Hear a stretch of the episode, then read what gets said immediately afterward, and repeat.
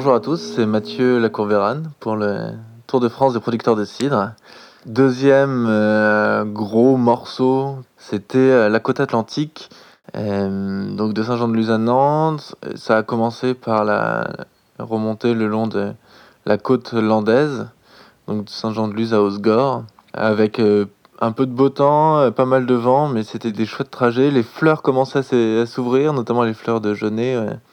Ça, c'était, chouette. Et puis après, je me suis enfoncé dans la lande, euh, après avoir quitté l'océan, en direction chez des amis à moi qui sont installés en maraîchage maintenant, euh, pas loin de Marmande, enfin entre Marmande et Bordeaux. Euh, et là, traverser de la lande en deux étapes, 70 puis 90 km en gros, et des journées, et bah, des journées mortelles. C'était vraiment euh, le même paysage qui, qui défilait euh, en non-stop. Que des pins, que des pins, que des pins, et puis t'entends euh, un peu de maïs. Voilà, des routes un peu improbables au milieu de nulle part, où on croise une voiture de temps en temps.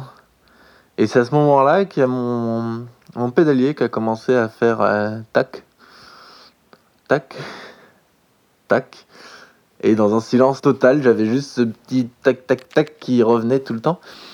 Et, j'avoue que ça m'a un peu euh, euh, pas rendu fou, mais voilà, c'était très oppressant en me disant bah, je suis tout seul au milieu de nulle part, il n'y a personne. Euh, je croise juste de temps en temps un énorme camion qui ramène du bois après, après l'avoir débardé. Voilà, c'était c'était chouette, mais, mais pas trop quoi. C'était un peu angoissant. Mais, euh, mais plutôt finalement après coup euh, assez, euh, assez amusant. maintenant que j'ai fini ça. Mais voilà, c'est pas un truc que je conseille forcément à traverser des Landes. Mais c'était quand même chouette parce qu'à la fin de ça, j'arrivais chez, je suis arrivé chez mes, amis. Et donc ça, c'était quand même vraiment un super moment. Surtout qu'on était plusieurs, on s'est retrouvés. voilà, le débriefing du Pays Basque qui avait été intense et des Landes qui avaient été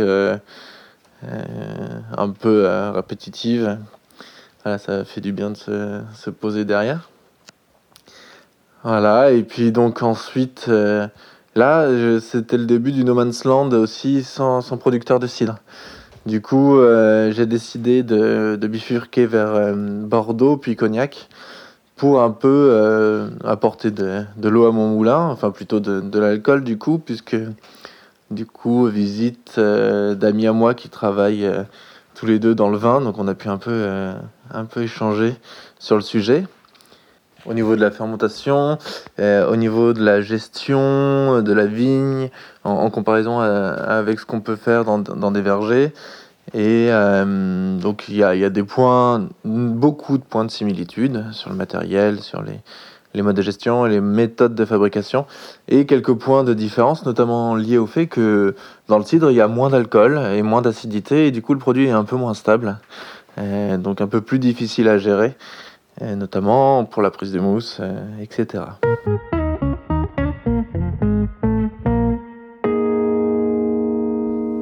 Suite à Bordeaux, je me suis dirigé vers Cognac, Cognac où j'ai retrouvé un peu de relief après les landes qui étaient très plates. Euh, un peu de relief, un peu de temps changeant, mais, mais globalement pas trop désagréable. Et la visite, euh, visite de cave là-bas, euh, dans la ville de Cognac, dans les plus gros producteurs. Et donc là, c'est un autre univers. C'est vraiment euh, l'univers du luxe. Et donc euh, visite moi quand j'y suis allé euh, bah, visite le créneau était, était en anglais.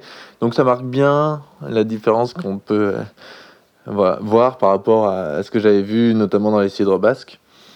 C'était assez surprenant. Des énormes maisons faites probablement par des architectes de renom. Donc on n'est pas sur les, le, le, même prix de bouteille ni le même voilà, même mode de production euh, avec 98% d'export.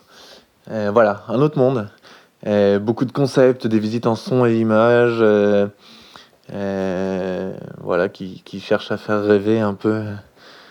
mais, très sympa, très intéressant, beaucoup de, de points je pense, dont il faut s'inspirer pour mettre en valeur des produits comme le cidre qui aujourd'hui ont une image parfois un peu poussiéreuse.